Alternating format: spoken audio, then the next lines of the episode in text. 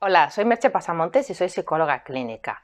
Cuando empezó el 2020 todos teníamos una serie de objetivos y de propósitos que se han visto truncados con la pandemia del coronavirus. Por eso hoy os vengo a hacer una propuesta y es que reseteemos el 2020. Durante esta pandemia nos hemos dado cuenta de lo importante que es la salud, estar sanos, estar bien, que es uno de los valores principales.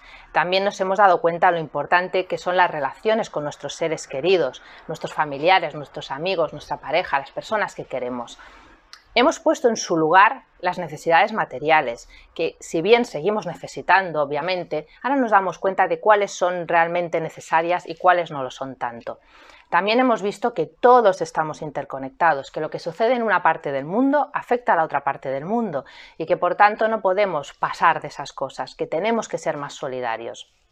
También que tenemos en nuestras manos la posibilidad de revertir el cambio climático. No es fácil, pero puede hacerse. Y hemos visto ciudades sin contaminación, hemos respirado un aire más puro y hemos visto que eso es algo que también podemos hacer.